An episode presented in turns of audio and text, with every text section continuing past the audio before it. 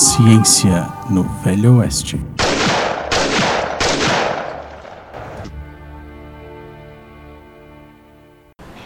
Olá pessoal, a gente está aqui para mais um episódio do nosso Ciência no Velho Oeste. Eu sou o Michel, professor de imunogenética e nerd apaixonado, cada vez mais apaixonado por ciência e por esse programa. Hoje comigo está o Luiz. E aí pessoal, tudo bem? É um prazer estar aqui com vocês novamente para a gente conhecer um pouquinho melhor do universo das plantas medicinais, dos compostos bioativos, da relação com a química orgânica. A Pamela. E aí galera, como o professor Michel disse, eu sou a Pamela, acadêmica do curso de farmácia e estão dizendo por aí que eu estou me tornando uma nerd, mas eu não concordo com eles, tá bom? E o Guto. E aí galera, tranquilo? Aqui é o Guto, nerd de carteirinha, é, acadêmico do curso de agricultura e hoje tentando segurar os pontos aqui no programa, uma vez que a gente está desfalcado de um dos nossos principais componentes, né? Que é a professora Fabiane. Não está do lado de cá. Não é isso, Michel? É isso aí, não está participando com a gente como um dos membros ativos do programa. Por quê? Porque hoje a gente vai falar sobre um assunto que faz parte do dia a dia de todo mundo que está ouvindo. Hoje a gente está tendo o prazer de receber a equipe do Laboratório de Farmacognosia e Química Orgânica da Universidade Federal do Pampa Campus Uruguaiana. Para isso, então, a gente está recebendo, adivinha? Quem é a professora Fabiane? Junto com o professor Juliano e também a Heloísa, que é acadêmica do de farmácia. Pessoal, sejam muito bem-vindos, é um prazer receber vocês aqui. Obrigada, Michel. Fico muito feliz de estar aqui. eu sempre estou aqui. Mas é, realmente, sem brincadeira. Eu fico muito feliz de estar aqui, eh, desse lado dessa vez, falando sobre a minha paixão, que é a minha profissão, e do trabalho que a gente realiza no Laboratório de Farmacognosia e Química Orgânica. Obrigado, Michel. É, bom, para mim também é uma honra participar aqui desse projeto e vai ser muito bom a gente ter esse bate-papo aqui e falar um pouco de ciência, que é tão importante, né? Muito obrigada, professor, pelo convite e acho que é muito importante que a população entenda mais sobre esse nosso meio. Então, olha só, às vezes as pessoas não se dão conta né, de quão próximo é esse assunto que a gente está falando hoje da vida delas.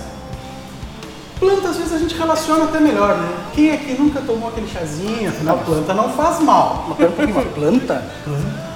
Produto natural. Não, não, mas isso, isso tem a ver com, com, com- o tema? Tem. O, o laboratório não era essa questão de como é? Farmacognosia. Gnosia. Já vamos esclarecer Tem a ver com gnomo ou não? Sim, é o laboratório que estuda os gnomos. Já vamos chegar nesse ponto. Vamos falar nisso. Mas tem outra coisa. Aonde que a química orgânica entra na minha vida? Ah, Então eu acho que vamos começar esclarecendo isso. Vamos pedir para os nossos convidados esclarecer um pouquinho esse assunto para a gente.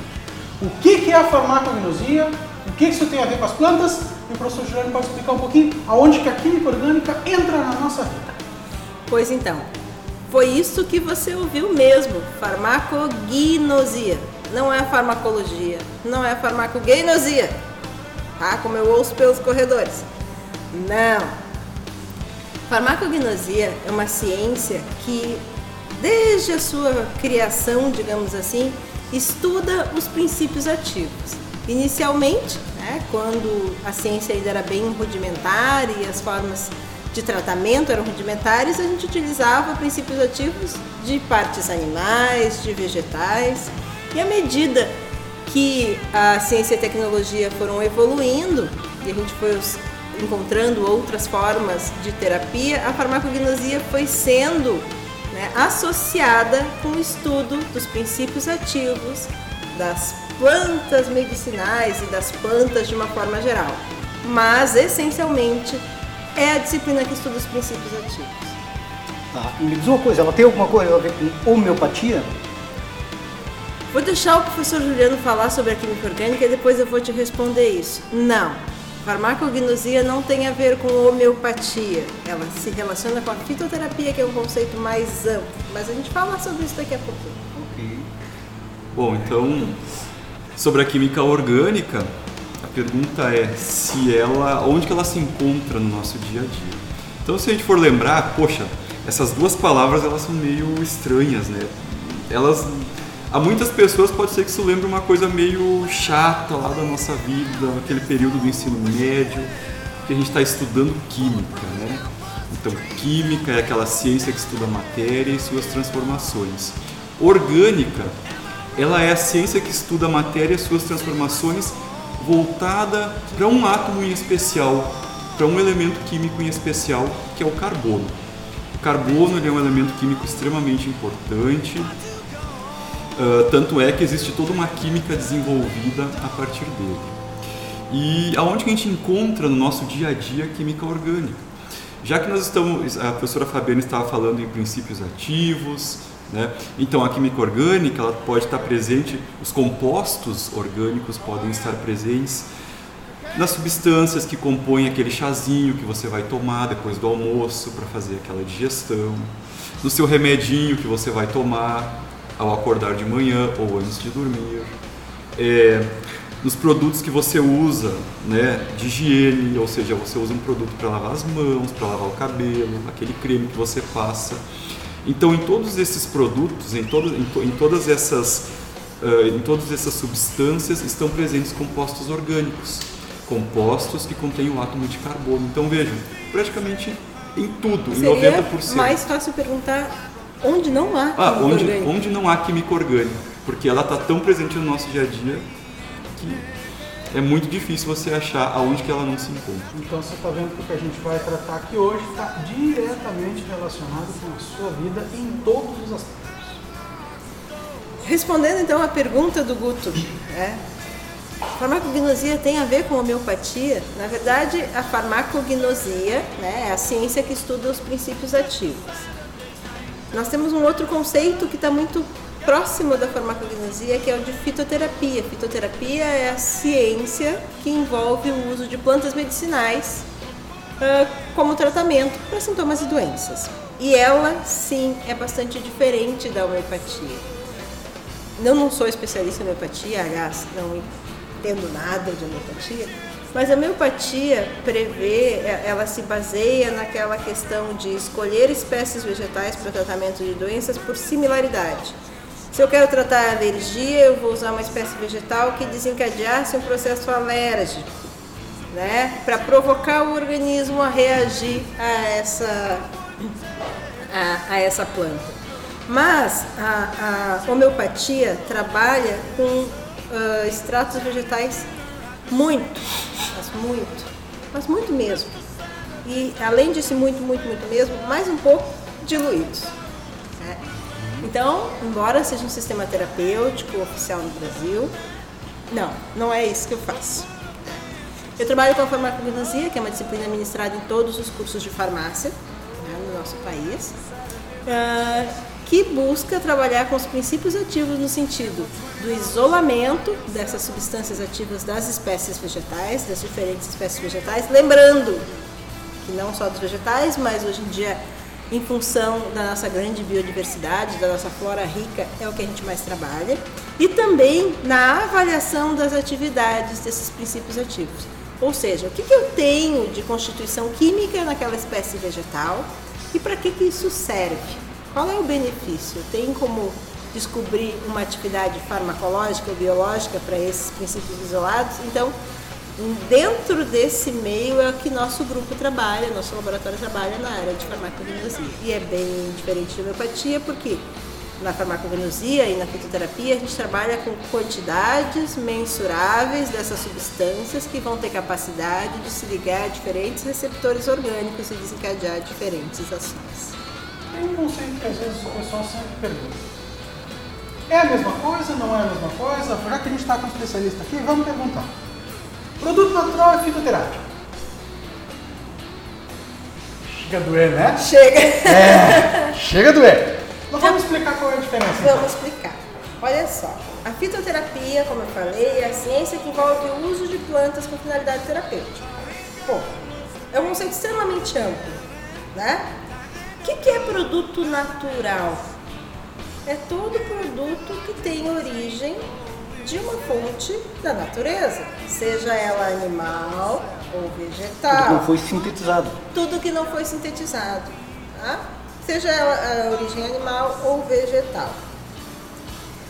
Fitoterápico A nossa legislação em fitoterápicos no Brasil é uma das mais completas do mundo, acreditem, pois no Brasil fitoterápicos são considerados medicamentos e por isso tem que passar por todo o processo técnico de elaboração, comprovação de segurança e eficácia que qualquer medicamento sintético tem que apresentar. Então, a gente vê muito esse erro de conceito. A pessoa tomou um chá e diz que usou um fitoterápico.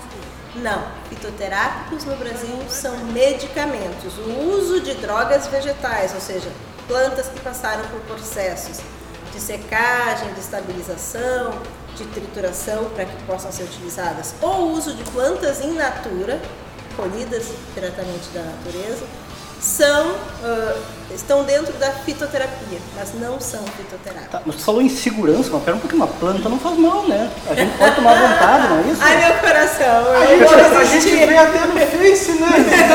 Exatamente, olha só. Gente, eu não vou chegar ao final desse programa sem ter um infarto. sim, sim, essa é uma luta, essa, esse é meu lema. né? Não é porque é natural que não faz mal. A gente tende a acreditar que tudo que vem da natureza é isento de risco. Olha só, muitos dos medicamentos que a gente usa hoje para tratar diferentes doenças e sintomas foram isolados a partir de espécies vegetais. Então, o que, que a gente acha? Se é um chá, veio de uma planta, a planta veio da natureza, é bom. Se é uma substância química conhecida que vem do medicamento, ah, as químicas que põem para dentro da gente, eu ouço muito isso. Na verdade, quando eu falo das, das, dos- das substâncias que estão presentes nas plantas, eu estou falando de substâncias químicas, que da mesma forma que os medicamentos que a gente conhece hoje, vão se ligar a estruturas específicas do nosso organismo e desencadear ações que vão gerar os efeitos que a gente conhece. É, seja ele diminuir a inflamação, aliviador de barriga, é, aliviador de cabeça. Mas se as plantas têm substâncias químicas, e se toda substância química pode ter um efeito terapêutico e pode ter um efeito adverso, logo as plantas também podem promover efeitos adversos. As plantas podem ter sinais de toxicidade, o que quer dizer que nem tudo que é natural não faz mal. Se fosse por esse princípio, veneno de cobra também é natural. A cobra vem da natureza. Alguém gosta, quer testar? Os grandes venenos que a gente conhece historicamente, muitos deles têm origem vegetal. É? E nem por isso deixam de fazer mal. Professor, é, no caso, como a química orgânica se encaixa nisso?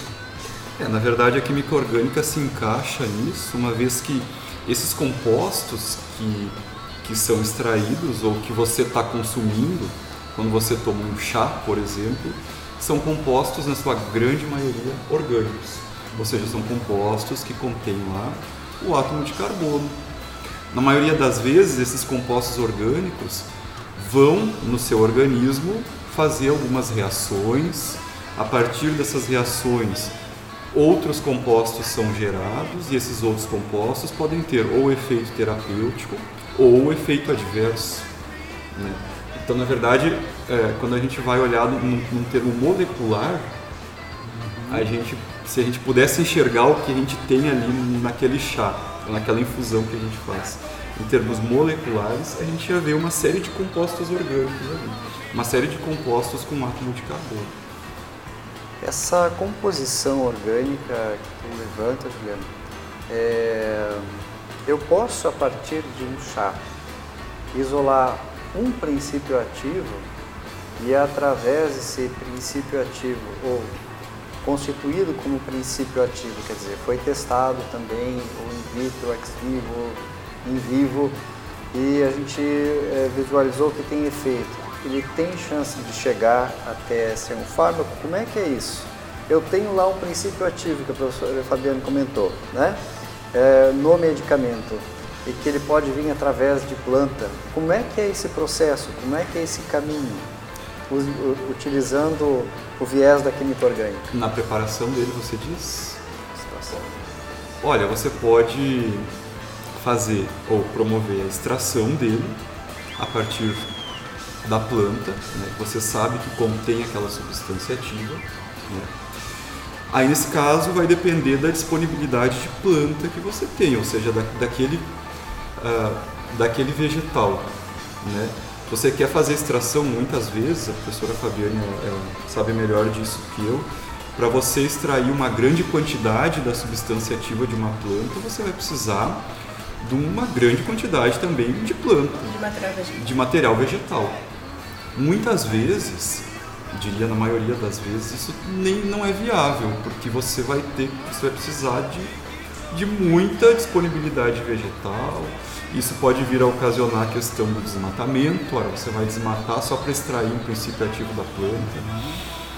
Isso não é uma coisa ecologicamente E acho que comercialmente também fica. E também comercialmente, porque acaba encarecendo. né? Seria esse o motivo, então, dos compostos semissintéticos? É, porque aí, ó, uma estratégia para a gente tentar minimizar isso seria a gente fazer a síntese desses compostos ativos. Uma vez conhecidos ou conhecidas as suas atividades, a gente pode tentar preparar eles em laboratório, né? utilizando materiais de partida comercialmente disponíveis ou alguns materiais de partida que também podem vir de fontes naturais, mas que são mais é, disponíveis, que são mais abundantes na natureza.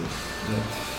Então a gente pode pegar e fazer modificações estruturais desses compostos até se chegar ao princípio ativo tal qual a gente extrai das plantas. Ótimo. Ainda partindo ou ainda dentro desse, desse contexto, é, se conseguimos chegar até um princípio ativo desejado, né, e nós começamos a fazer alguns testes com a intencionalidade de que ele entre no hall dos fármacos, quer dizer, princípio ativo estabelecido para ser utilizado terapeuticamente. Só que no meio desse caminho todo, dos ensaios pré-clínicos, eu percebo atividade para um determinado fim, mas eu percebo também toxicidade. A química orgânica tem como viabilizar essa dicotomia entre efeito e toxicidade, aumentar efeito diminuir toxicidade. Como é que isso é feito?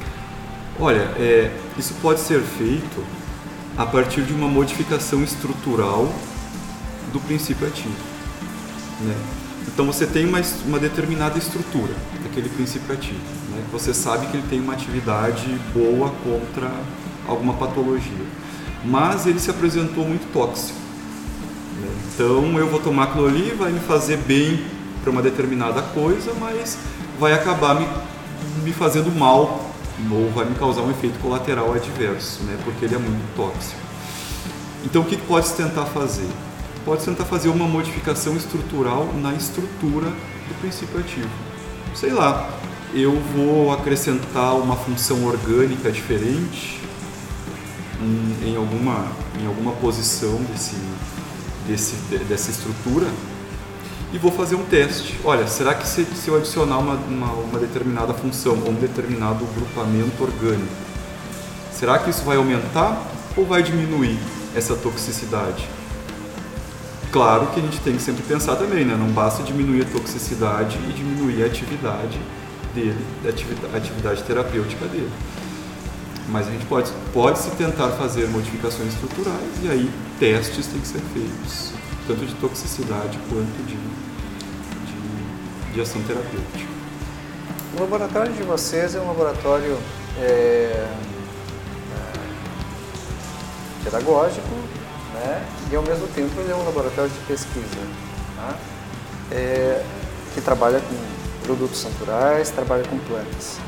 Como vocês é, delimitam, delineam a escolha de uma determinada espécie para fazer a pesquisa de vocês? Como vocês estruturam o desenho experimental, o objetivo, onde vocês captam uma informação? Dentro da farmacognosia existem duas grandes linhas que nos norteiam para a escolha de um material vegetal para pesquisa. A gente acaba usando as duas, na verdade. né? Uma delas se chama quimiotaxonomia, ou seja, eu escolho uma espécie para a qual a literatura não traz muitos dados sobre a composição química e atividade farmacológica, mas eu estudo essa espécie baseada em dados que já existam de uh, espécies do mesmo gênero, de parentes próximos. Seria mais ou menos como se fosse estudar um tigre, mas já sabe dados sobre gato, que é um parente próximo. É, mas a proximidade pode ser, é Uhum. possível, né? Ah, dentro da, da taxonomia vegetal, a gente tem os diferentes taxons. Então, plantas do mesmo gênero são mais parecidas que espécies da mesma família.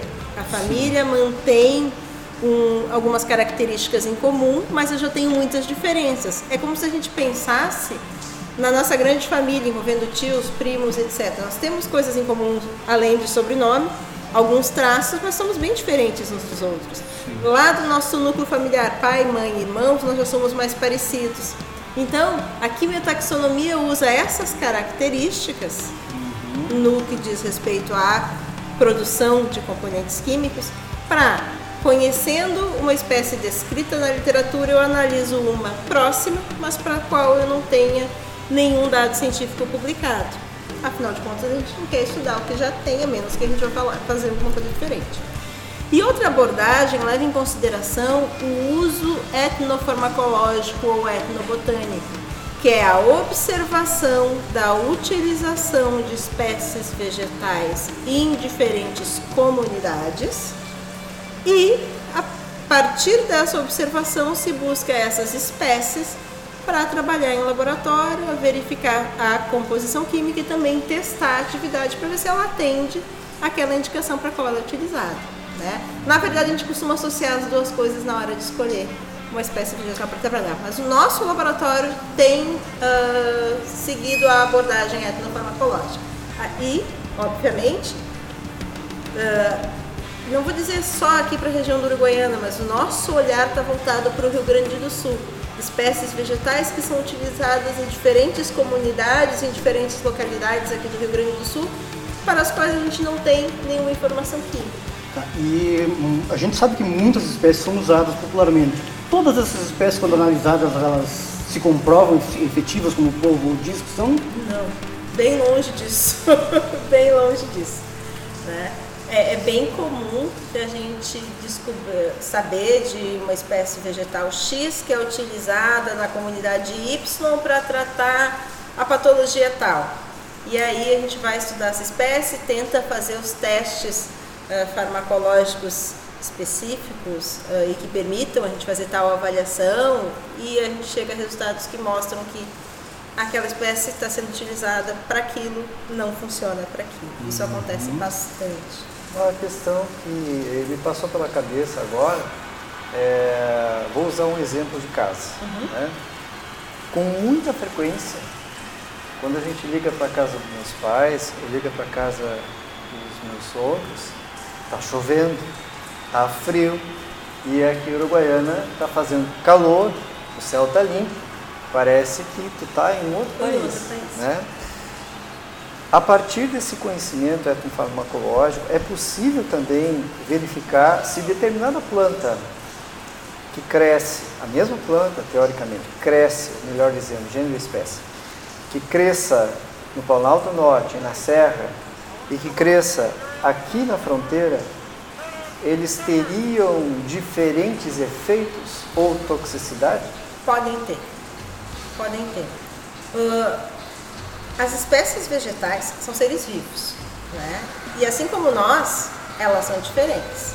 Por mais que, mais que nós tenhamos similaridades, mesmo com aquelas pessoas da nossa família, né, da pequena família, a gente responde às condições ambientais também, não é? A gente pega características ambientais também.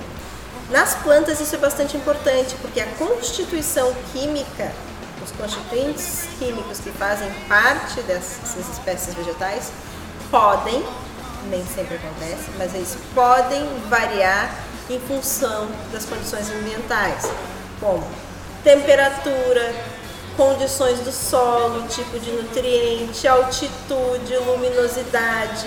E como a gente mora num país, e o nosso estado também tem essa característica, de ter diferentes condições ambientais nas diferentes regiões, eu posso ter uma espécie comum a todas essas regiões, mas que tenha variações na composição química. Normalmente elas não são drasticamente diferentes, mas a proporção entre os componentes pode variar bastante. Mas eu já vi alguns estudos de espécies que têm determinado grupo, quando coletadas numa região e coletadas no outro, não apresentam aquele grupo ou tem traços nele. Isso pode acontecer bastante. Ou as variações ao longo do ano que são bem comuns. Antigamente era mais porque a gente tinha bem marcadas as diferentes estações. Agora não Pelo tanto. menos a lenda diz que até durante o dia varia, não sei se, se isso procede. Para alguns componentes químicos isso pode ser verdade, principalmente óleos voláteis, aquelas plantas mais aromáticas. Exemplo da colheita da Marcela ao amanhecer em determinada época do ano. Se agregou um fundo religioso, uma história mística em torno disso. Mas, teoricamente, óleos voláteis gostam de temperatura. Só que lembra, estou falando de volatilidade. Se eu tiver uma temperatura muito alta, também né, perco ah, esse conteúdo de óleo por evaporação. Então, teoricamente, a- o clima está mudando. Mas teoricamente, quando é que a gente coleta a Marcela? Na época da Páscoa, ao amanhecer. A época da Páscoa já não é mais o calor que a gente tinha no verão. A gente já tem lá aquelas características quase de outono. Então, ainda está quente, mas a gente não está num calor extremo. Né? Então, uma temperatura agradável que favoreceria a produção de óleo. Outra coisa, ao amanhecer, então a temperatura está se elevando, é, mas ainda não está no pico do sol, onde, por mais que eu produzisse o óleo, eu também perderia por evaporação. Olha só, isso que eu acho legal dentro da fitoterapia e do estudo das plantas medicinais. Conhecimento empírico. Claro que se criou uma outra história para explicar isso, mas tem certa razão de ser. Né? Então a prospecção terapêutica vale mais ou menos como aquilo que é observado na viticultura e a É. produção de vinhos. Exatamente, exatamente. Então, olha só, então a gente está falando que tem inúmeros fatores que interferem, a gente está falando que a química orgânica está diretamente ligada à farmacognosia. Muito, a química orgânica é tão importante para a gente porque pensa no sentido. Eu falei dos princípios ativos das plantas, que são substâncias químicas orgânicas. Como é que elas são produzidas? Existem rotas para isso. E muitas vezes é a química orgânica que nos ajuda a elucidar as rotas biosintéticas, as rotas metabólicas do vegetal que produzem aquele composto. Ao invés de seguir a rota e chegar no produto, a química orgânica às vezes nos ajuda a fazer o processo inverso.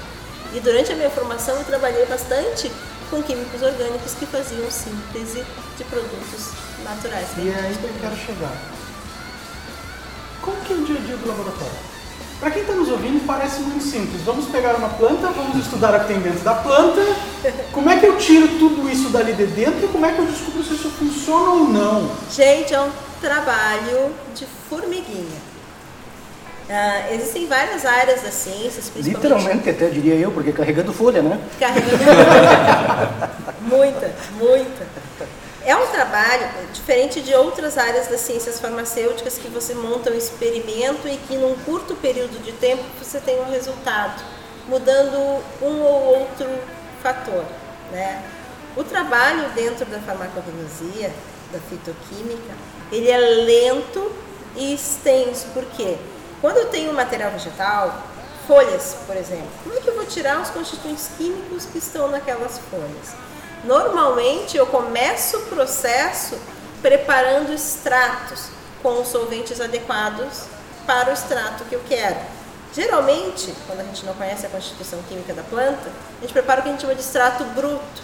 Então eu vou usar o que a gente chama de solvente não seletivo, um solvente que seja capaz de extrair, independente da sua polaridade, uma gama de substâncias diferentes. Nunca digo extrair tudo que a planta tem, porque efetivamente a gente não consegue extrair tudo.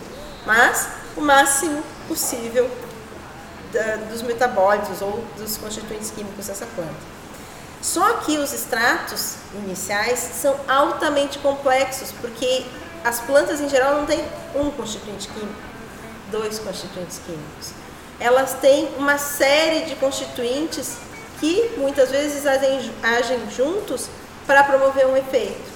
Então, pra, quando a gente está buscando no laboratório elucidar a constituição química, o nosso objetivo é isolar um componente do outro. Todos não é possível, mas aqueles que estiverem em maiores quantidades. Então a gente faz o inverso, a gente começa de um extrato altamente complexo, vai fazendo o fracionamento desse extrato, utilizando extração com solventes de diferente polaridade.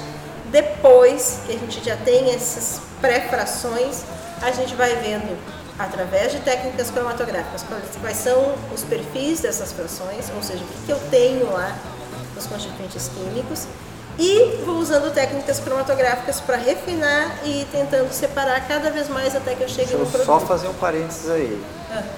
É, Juliano, a gente sabe que a cromatografia ela é uma base, quer dizer, uma das bases, né, uma das técnicas utilizadas também na química orgânica e na farmacognosia. Mas para quem está nos escutando, é, conta, explica um pouquinho o que, que é cromatografia.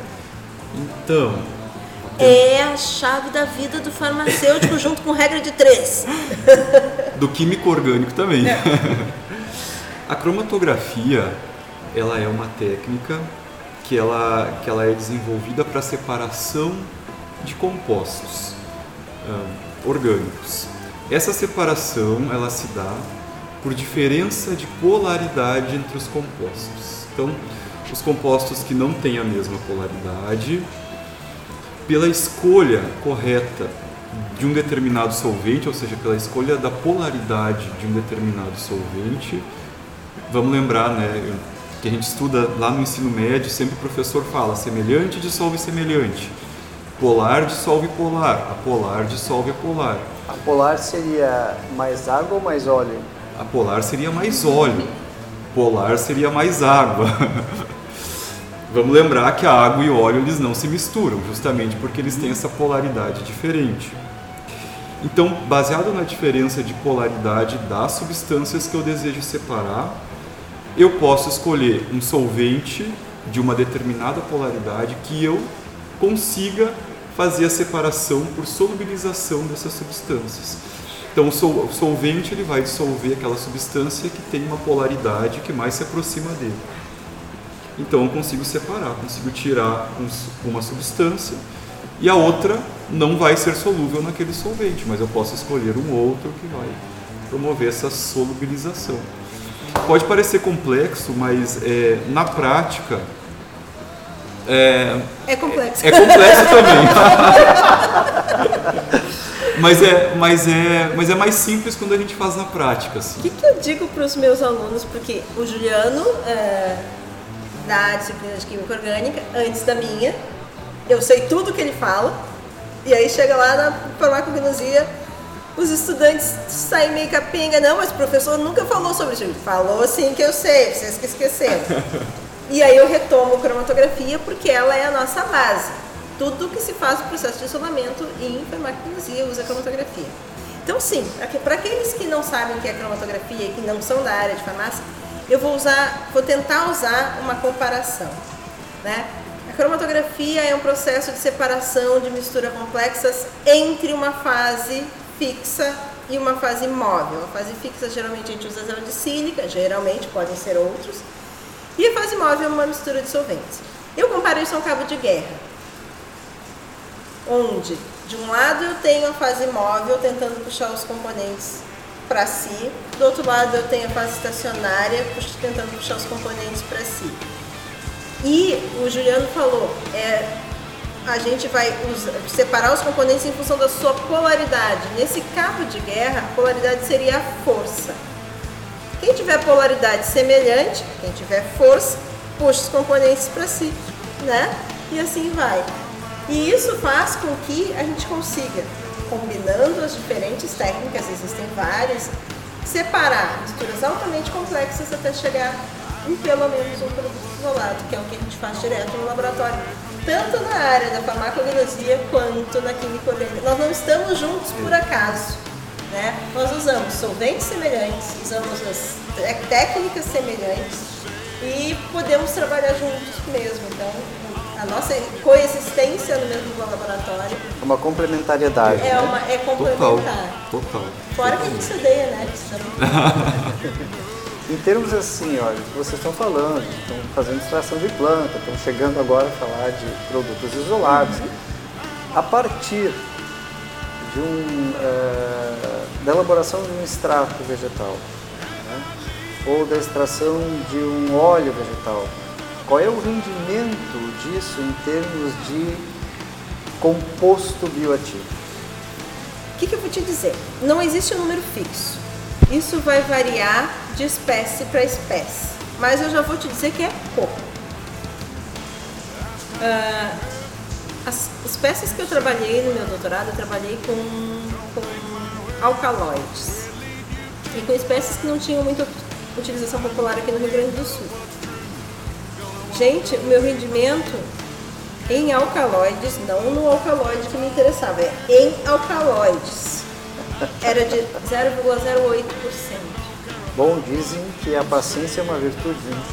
E a Por isso que eu persistência disse é que maior era um ainda. trabalho de formiguinha. Então imagina, se era de 0,08% e que eu, considerando que quando eu tenho um produto isolado, para poder fazer, usar as técnicas de identificação, eu preciso, para fazer todas, 50 miligramas chorando, assim, ó, considerando que eu tenha tudo puro. Mas vamos deixar uns 50 miligramas. Vocês imaginam quanto que eu tinha que ter de folhas? E lembrando que a gente passa por um processo de secagem desse material de vegetal antes de trabalhar. Então, um quilo de folhas secas são uma floresta. Eu te imaginei agora na Amazônia frescas. com uma motosserra na mão, mais ou menos. Aí é que tá. E isso é uma outra coisa que eu gosto muito de falar para os meus alunos. Consciência ecológica mesmo quando a gente estiver trabalhando. Se o negócio não for tão interessante, às vezes a gente desiste de uma ideia. Existem muitas espécies vegetais, inclusive de uso terapêutico, que estão na lista do IBAMA porque estão ameaçadas de extinção. né? Então, e, e eu passo isso para os meus alunos, mas felizmente eu tive um bom e um mau exemplo durante a minha formação. Eu tive um colega que arrancava o arbusto pela raiz.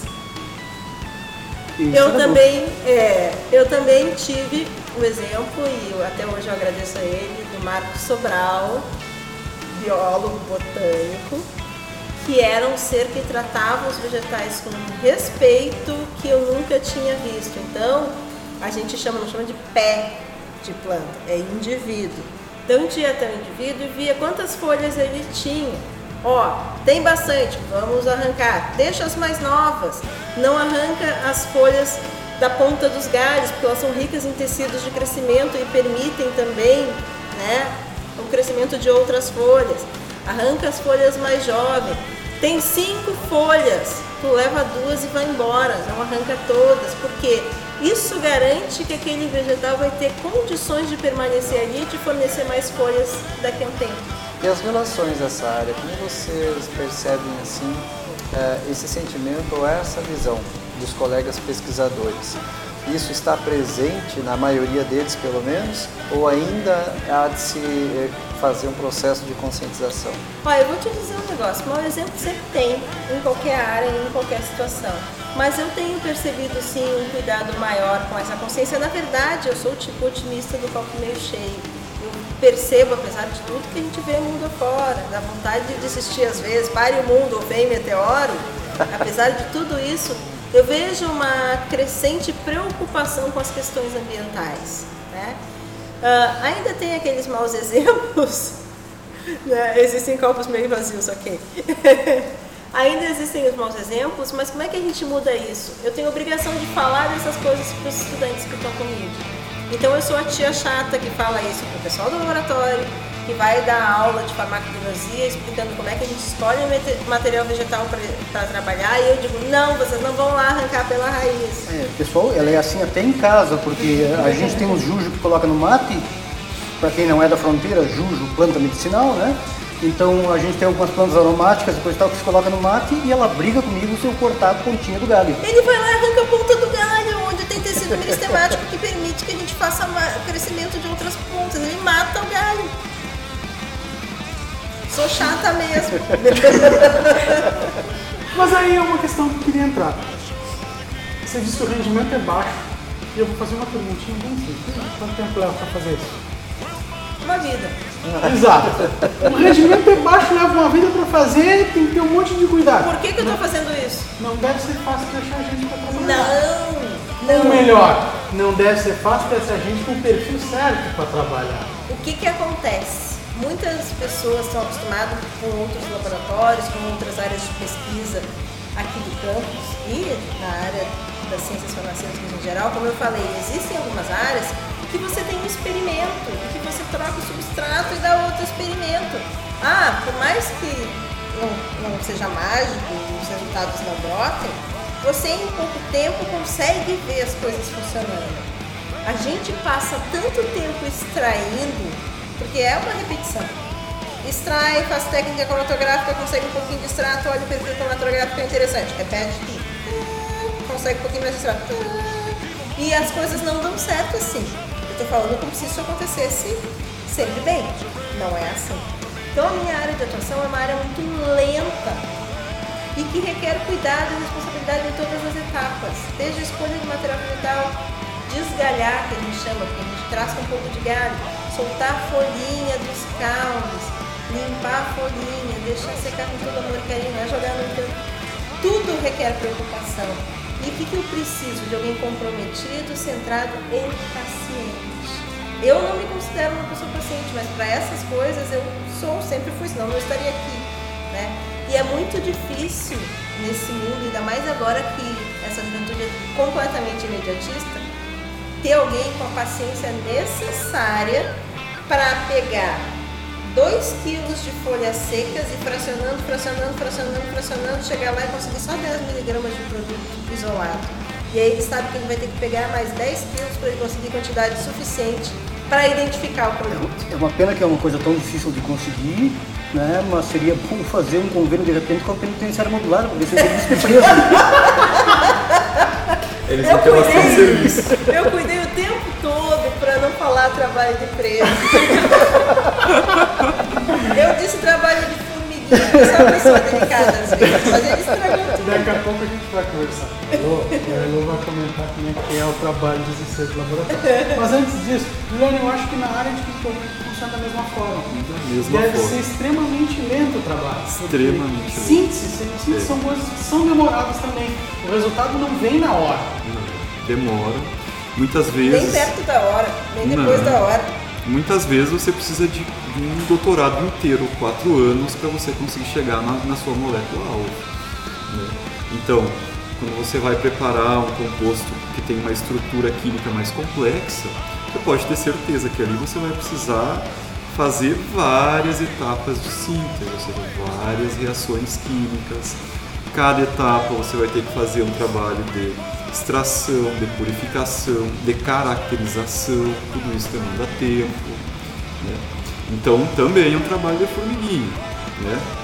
Com a diferença que talvez a gente a gente sempre consegue, a gente consegue chegar numa quantidade maior de material lá no fim. né? No final a gente consegue ter uma quantidade boa de material. Na planta já, já não, nem Dá sempre. para dizer né? que nós somos do mesmo gênero, porque as semelhanças são maiores que as dizer, diferenças até entre nisso, nós. até nisso Ah, se complementa o laboratório. né? Então, É. até na forma como, como, como se conduz o trabalho. Muitas vezes você vai trabalhar e as coisas.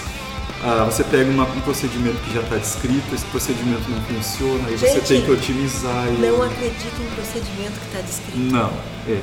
Está descrito só a parte que deu certo. Ninguém te contou que eles levaram cinco anos para chegar naquilo. Então é isso. Isso também é uma grande semelhança que as nossas áreas têm.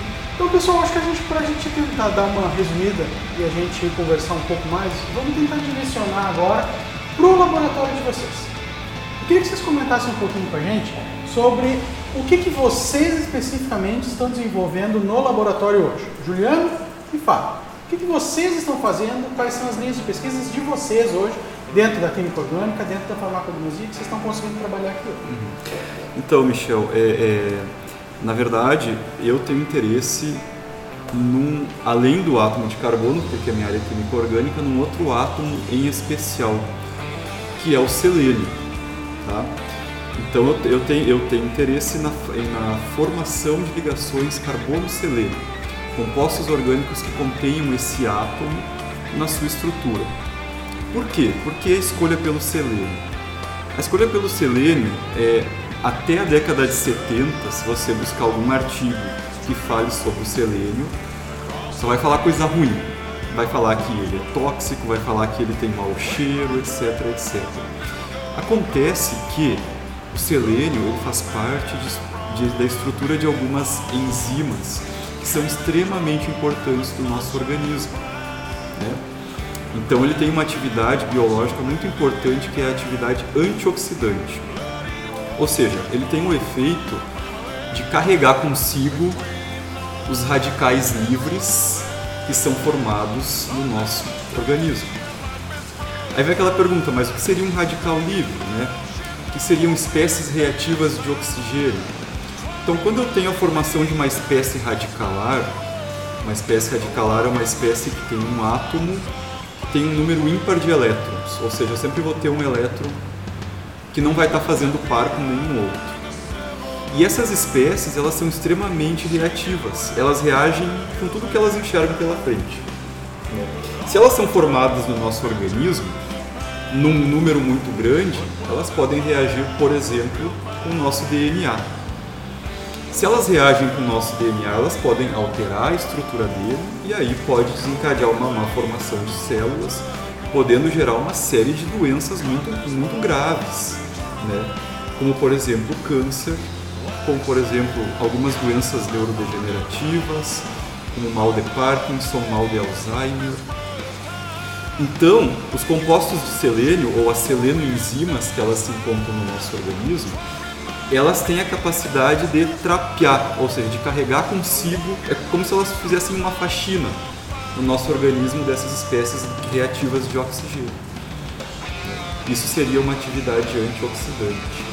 Essa é a principal atividade do selênio. Tem, muito, tem muitas outras atividades. Né? O selênio, por exemplo, é, ele está relacionado, a deficiência do selênio está relacionada à baixa fertilidade masculina.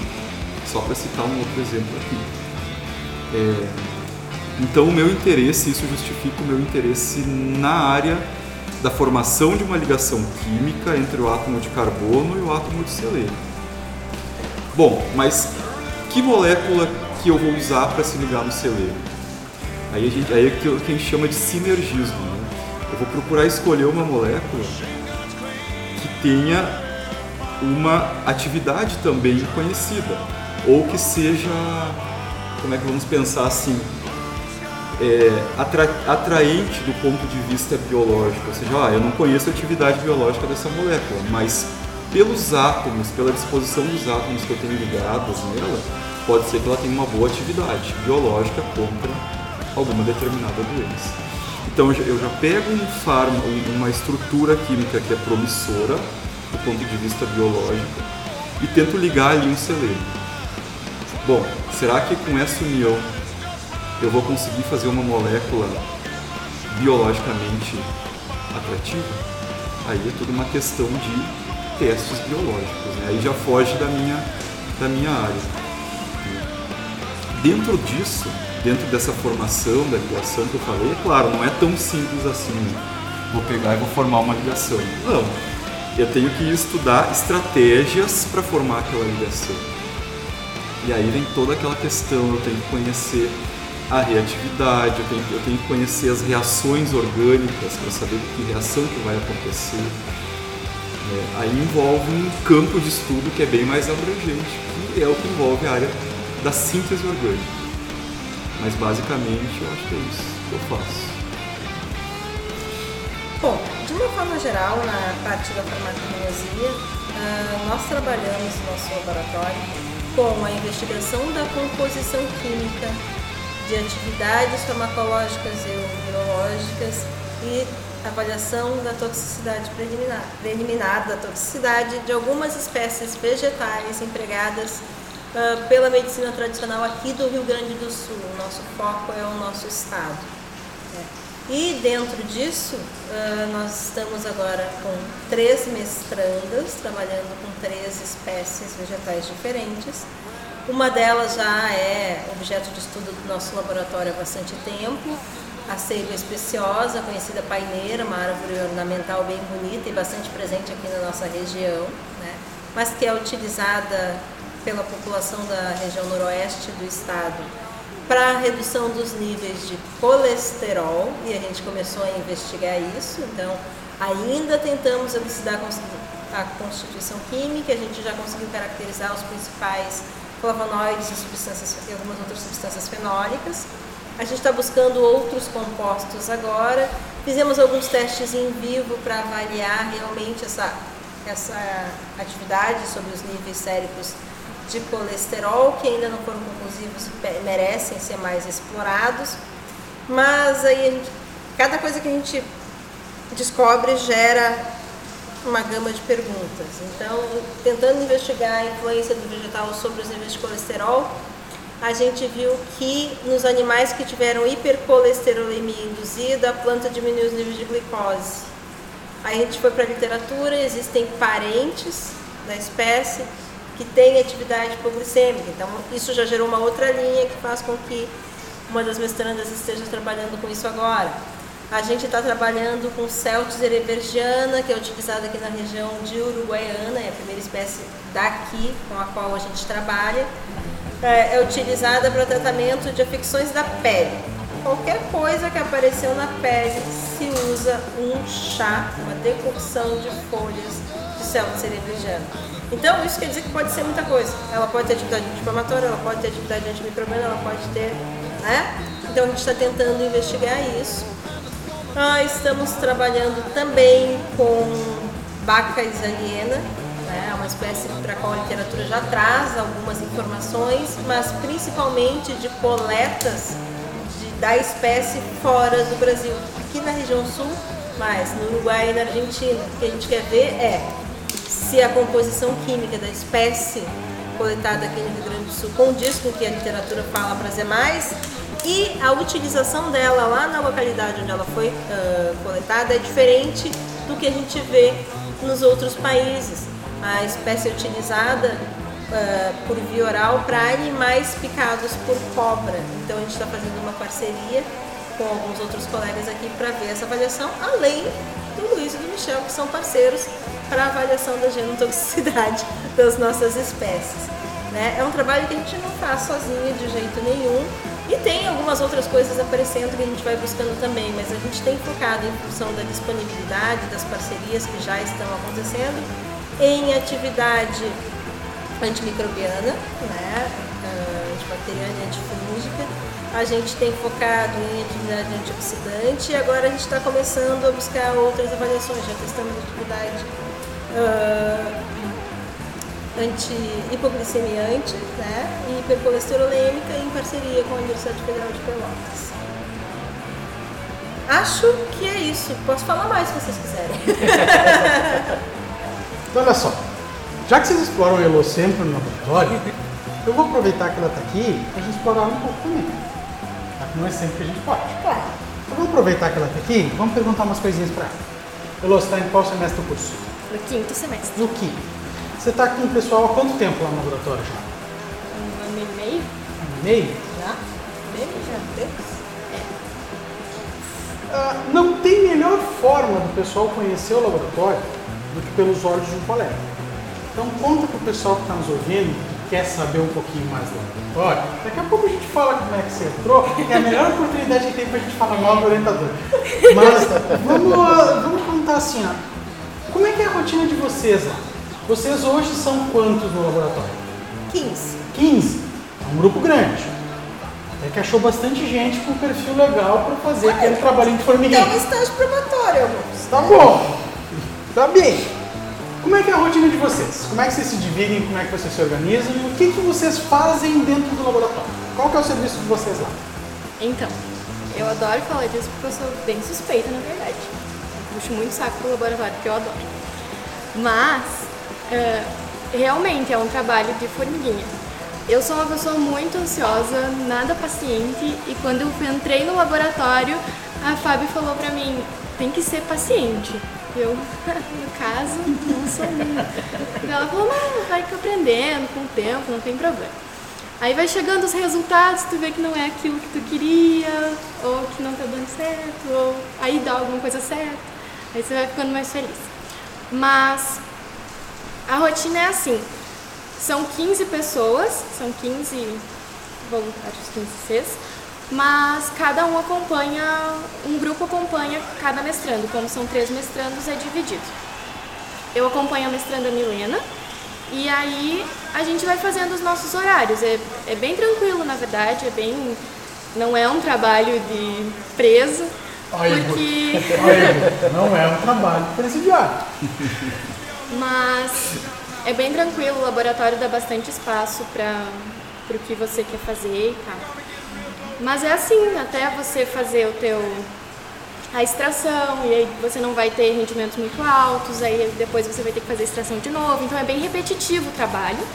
E na verdade, como eu tô agora, eu junto com a Milena, a gente está trabalhando mais com HPLC. Eu adoro também, mas é aquilo de você faz o início e aí você fica esperando a máquina mexer.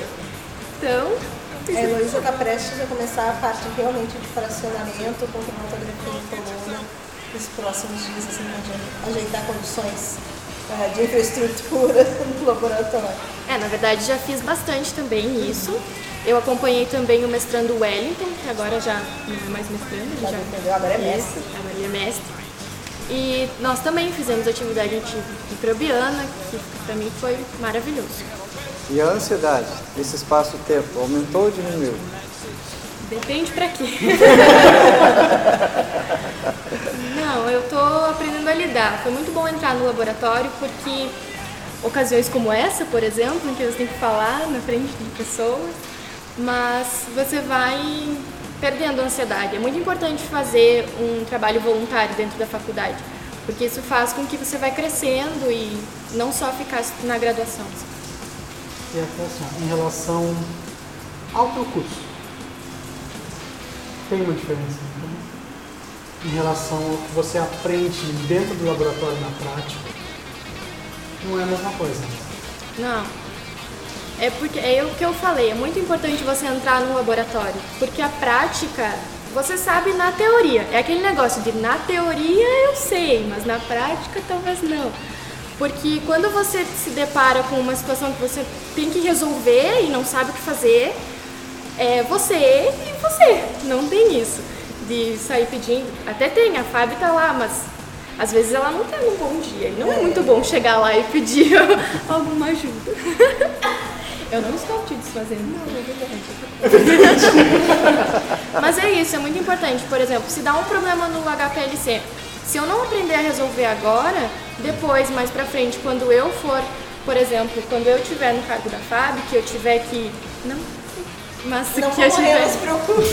Nem me aposentar. Mas quando eu tiver que supervisionar outras pessoas, é, eu vou ter que saber resolver. E aí, de algum jeito, eu tive que aprender. É, Isso é se na chama autonomia. Exatamente, a ideia é essa, que eles tenham que se virar de vez em quando, porque ela tá falando isso porque eu dei um- uma puxada de orelha em todo mundo. Vocês têm que ser autônomos, vocês têm que se virar, vocês têm que resolver problemas, vocês não podem saber executar. E foi mesmo, né? E isso vale para todas as áreas da, da, da vida, né? É, Faz parte do nosso crescimento, digamos assim, enquanto pessoas. Com certeza. É verdade, eu compartilho desse sentimento aí de mijada da autonomia. Na última semana isso não está acontecendo aqui com a mesma frase. Entendeu, né? Pois é. Em relação ao teu aproveitamento enquanto estudante do curso de farmácia, assim, antes e depois de entrar no laboratório, o que mudou? Está mais fácil ou está mais difícil? Tá mais fácil, porque como eu entrei, principalmente nesse quesito, como eu entrei cedo no laboratório, cedo na minha graduação, no caso, eu não tinha feito, por exemplo, farmacognosia. Eu entrei no laboratório sem fazer a cadeira. Então, quando e análise química instrumental também, aqui a própria química orgânica, eu não tinha feito ainda. Então, a maioria das coisas que eu aprendi no laboratório, quando eu cheguei na teoria, eu já sabia, ou eu tinha pelo menos um conhecimento que eu podia associar. Então, isso foi muito bom pra mim. Luísa está fazendo farmacognosia agora e tem que me cuidar para não explorar, senão a gente pega o aluno, né? Me É, conta eu- isso, conta pros teus colegas. Às vezes eu tô fazendo a prova e eu fico assim, meu Deus, e se eu errar isso aqui, a prof vai me matar. E, me- e mesmo na química, e mesmo na química orgânica, assim, eu tive muito pouco trabalho na, na disciplina prática com ela, porque ela já estava no laboratório, então ela já conhecia pra quase todas as técnicas, né, que eu apresentei lá, de extração, de cromatografia, enfim. Então, tu já trouxe esse conhecimento também, né? E a química orgânica é uma coisa que eu gosto muito também, tanto que eu sou monitora de química orgânica na teórica, Você estava em qual semestre do curso quando você entrou no laboratório? no segundo No semestre. segundo. Dá uma olhada isso. Então, tinha, tu tinha esse sonho de entrar já nesse laboratório ou ou como foi? Então, Agora conta pra gente essa história. Bom, no primeiro semestre, o professor Rodrigo Fredo, ele dava aula de introdução às ciências farmacêuticas e ele passou por todos os laboratórios com os alunos para nos apresentar os laboratórios. Só que eu gostava de alguns, mas não era o que me chamava atenção. E quando eu entrei no laboratório de farmacognosia, eu adorei a ideia, eu adorei a possibilidade de você analisar uma planta que as pessoas utilizam sem saber para que, que serve ou se realmente serve. Mas eu resolvi esperar um pouco e no segundo semestre a professora estava me dando aula de botânica e na aula eu pedi para entrar no laboratório.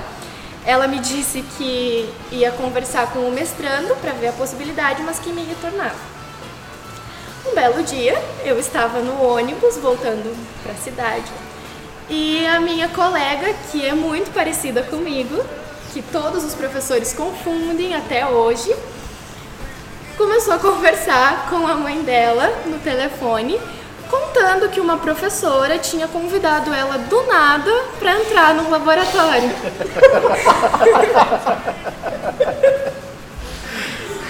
Eu, desesperada do jeito que eu sou, ansiosa, não tinha recebido nenhuma resposta da Prof. Fábio e falei, não, gente, mas é o meu laboratório, eu quero entrar nesse laboratório.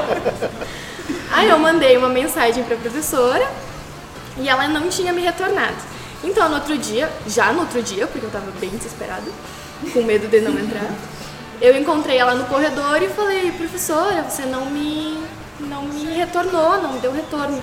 E ela, não, mas eu já te respondi. Como eu sabia da Aline, eu falei, não, você respondeu pra Aline. E ela, ai meu Deus. Deixa eu contar, gente. Ela saiu de lá e veio aqui no laboratório e contou isso. Eu fiquei me sentindo a última das criaturas. Porque eu disse pra ela assim, agora eu vou botar ao meu lado. Não! Ela é uma aluna muito boa, tinha nota muito boa. Olha só. Eu não sei porque eu tenho um mestrando que está finalizando o trabalho dele, mas se ele conseguir te absorver, eu vou conversar com ele. E aí tu fica, vai aprendendo as técnicas, quando ele sair, tu ganha outro trabalho.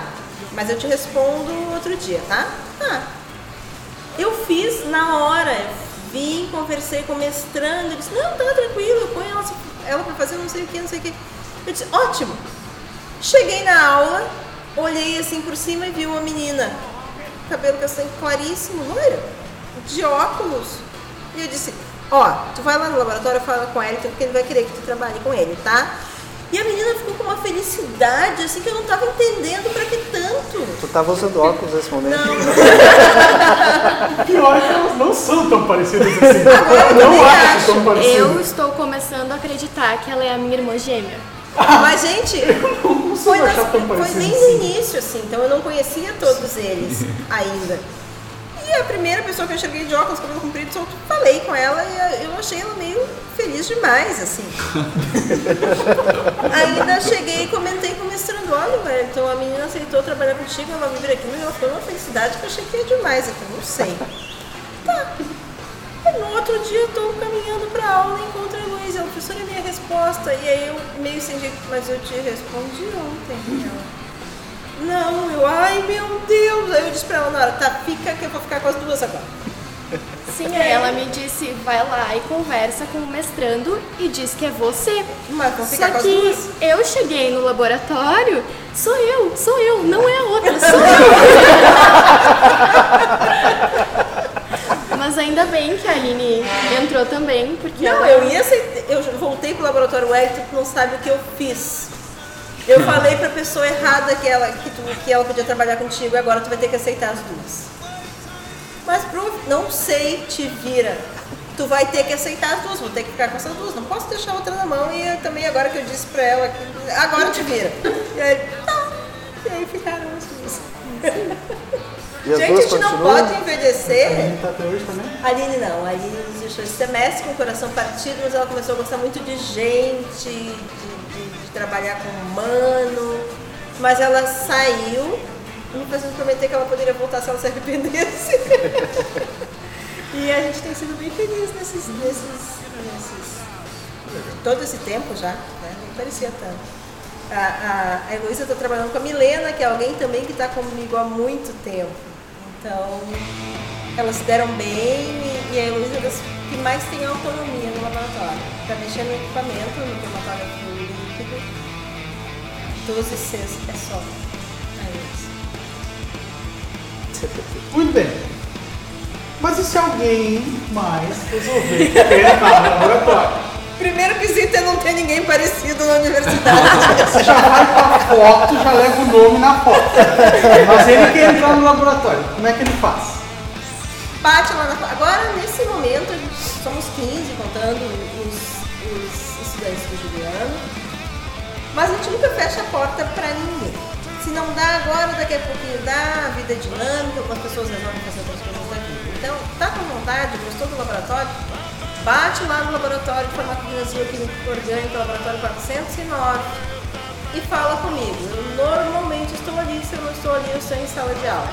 Pode me mandar um e-mail, fabianefarias.unipampa.edu.br Dizer a tua intenção, marcar comigo, a gente conversa. Se eu não puder te absorver naquele momento, com certeza no momento que der eu te ligo e isso já aconteceu.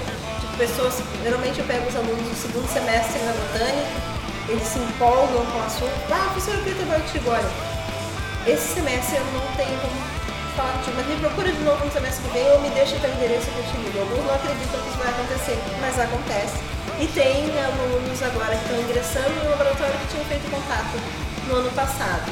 Então, a gente nunca diz não, mas a gente aceita conversar. É só me procurar, se quiser trabalhar com a farmacologia, me mandar um e-mail ou bater no laboratório, que a gente pode conversar sim. E você? Quem quiser trabalhar com química orgânica pode me procurar aqui na Unipampa também. Eu, a minha sala ela, ela é a coletiva 2 do prédio administrativo, mas pode ser que eu esteja no laboratório, pode ser que eu esteja em sala de aula, então mais garantido me manda um e-mail julianoazeredo.unipampa.edu.br, marque um horário e eu vou receber você né, e a gente vai conversar. Fala um pouco do teu interesse, do porquê, porquê você escolheu trabalhar com química orgânica e como a Fábio falou, se no momento que você procurar não der, ou seja, se tiver a lotação máxima, a gente pode conversar no futuro, e- mas todo mundo é bem-vindo, tá? Todo mundo é muito bem-vindo. Tá? A gente vai deixar lá junto com, com- os links do programa. A Pamela vai colocar para você os dois e-mails e os números das salas para você encontrar os professores para conversar com eles, tá? Mas a gente sabe que nem tudo são flores e que existem problemas. E a gente não pode deixar de falar isso. Então, eu queria ouvir um pouquinho de vocês. Quais são os principais problemas que vocês enfrentam hoje nas linhas de pesquisa? Um dos problemas, inclusive, que eu vejo, assim, é, é verdade esse negócio que a indústria farmacêutica está escondendo a cura do câncer, que é a Losna? Ai meu Deus do céu, eu tô dizendo que eu não vou chegar ao final desse programa sem um infarto.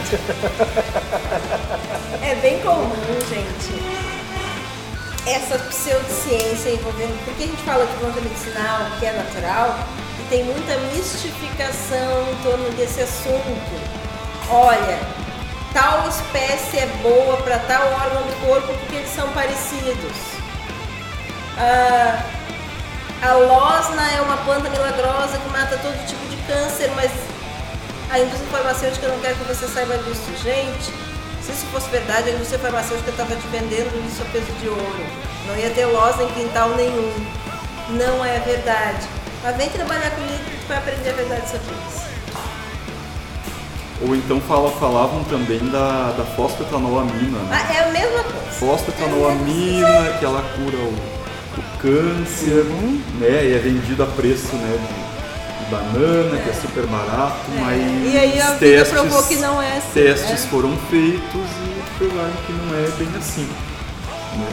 Então a gente também não pode acreditar em tudo que sai. Além de, falou dificuldades, além de lutar contra essas barbaridades, o nosso principal problema, nós somos pobres. Rapaz, De maré, maré. Mas pobre, pobres, de maré, maré. Então, nesse momento, a gente está sem nenhum apoio financeiro, nós não fomos contemplados nos editais de fomento e estamos vivendo do que a gente consegue ãh, colocar do nosso salário no laboratório, de parceria aqui, de você aceita este Becker com a pontinha quebrada? Sim! Você quer esse negócio que eu não uso? Aham! Né? E a gente tá. Mas ãh, a gente investe muito dinheiro É, próprio é. no Eu laboratório. queria perguntar, vocês chegam a colocar do bolso? Sim. né? Sim, sim. Na medida do possível, eh, das condições financeiras eh, que a gente tem, a gente está criando equipamentos, montando equipamentos alternativos, Reciclando coisas. reciclando coisas. A gente tem essa política e a gente tem um cuidado também no laboratório de tentar trabalhar da forma mais limpa possível. Então, tudo que a gente sabe que pode, economizar água, economizar energia, gerar menos resíduo, a gente tenta implantar também, na medida do possível. Então, a nossa maior limitação é financeira. Depois disso, se eu tivesse que escolher um segundo colocado, é material humano paciente. né? Nós estamos em 15, eu nem sei quantos desses 15 são meus. Eh, tenho três mestrandos, o que dá um pouco mais de segurança, né, de que o trabalho vai ser feito do início ao fim. Mas, principalmente no- entre os, os bolsistas mais jovens, é aquela ansiedade. A Heloísa aprendeu muito e é- nem parece que ela é ansiosa, porque ela trabalha com uma dedicação e uma serenidade bastante importante, mas não é o mesmo que a gente vê em todos. Às vezes o estudante chega com aquela ânsia de fazer um experimento e ter um resultado, e aí quando ele chega na farmacognosia e vê que não está nem perto disso, ele acaba se desestimulando e isso faz com que a gente sempre tenha uma certa rotatividade. Mas o que que- isso não nos prejudica, isso faz parte, eu acho importante inclusive para o estudante, para ele conhecer as diferentes áreas como elas são. Na verdade, essa questão do material humano faz parte, então isso não chega a configurar um problema de verdade. O nosso maior problema é financeiro. Nós somos pobres, pobres, pobres de maré, maré.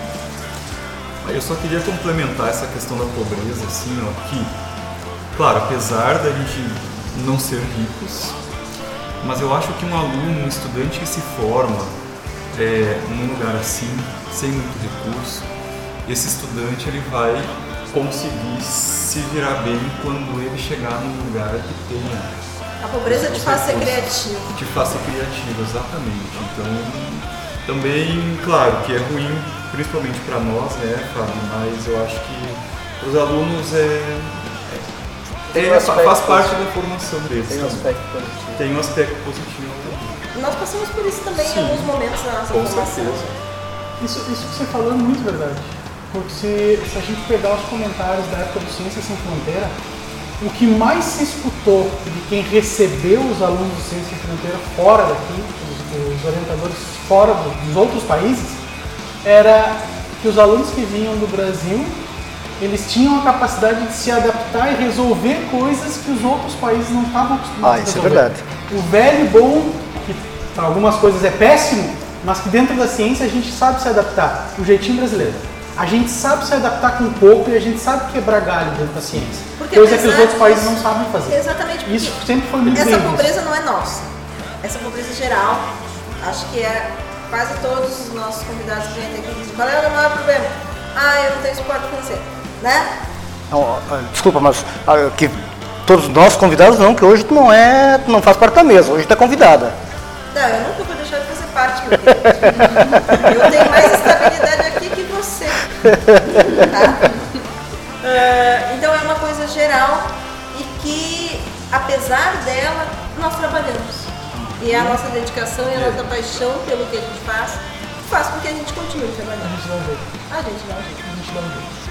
Pessoal, então assim, o nosso programa já está ficando bastante longo. Eu vou agradecer muito a presença de vocês. O assunto foi extremamente interessante, eh, foi muito enriquecedor. Muito obrigado. Vão ter outras oportunidades. Eu quero receber de novo vocês para a gente começar a discutir uma hora os resultados do que vocês estão vendo lá. Pessoal, obrigado Juliana, obrigado Luiz, obrigado Fábio pela presença. Obrigada, Michel e equipe querida. Hoje me despeço de vocês muito feliz por ter participado de, por uma outra perspectiva, por outro ângulo, né? Hoje como convidada para falar da minha paixão, que é o meu trabalho. E não pensem que eu vou embora, que eu volto na próxima, do lado de lá, como a nerd de plantão. Um beijo e obrigada. Obrigado, então. Quero agradecer aí pela, pelo convite, pela oportunidade de participar. Por favor, quem tiver alguma dúvida de química orgânica que queira esclarecer, é só me procurar, só mandar um e-mail. Vai ser uma satisfação. Muito obrigada pelo convite e eu espero que vocês aproveitem. Pessoal, um grande abraço. A gente agradece a presença de vocês. Eu acho que vocês comentaram sobre coisas bem factíveis do nosso dia a dia, muito esclarecedoras. E a gente se despede com um sentimento de saudade. Já, tá? Um grande abraço, até a próxima. É isso aí, pessoal. Realmente um assunto bastante interessante a gente debater hoje aqui. É sempre, sempre bom ver essa paixão pelo, né, pelo, pela área da atuação. É, não, só, só lembrando o pessoal de casa, não deixe de nos dar o seu retorno. Né? Olha, é importante seu retorno para a gente saber como é que está indo o nosso trabalho, para a gente saber é, se está tudo ok ou se a gente tem que melhorar e, e onde tem que melhorar. Tá legal? É, não é isso, Pamela? Exatamente, tem várias formas de vocês nos darem esse retorno. Pode ser pelo nosso Facebook, pelo nosso Instagram, é só digitar Ciência no Velho Oeste lá que vocês encontram, ou também pelo nosso site www.ciencianovelhooeste.com. E é isso aí, galera, até a próxima. Pessoal, foi um imenso prazer a gente se vê no próximo Ciência no Velho Oeste. Um grande abraço e até mais.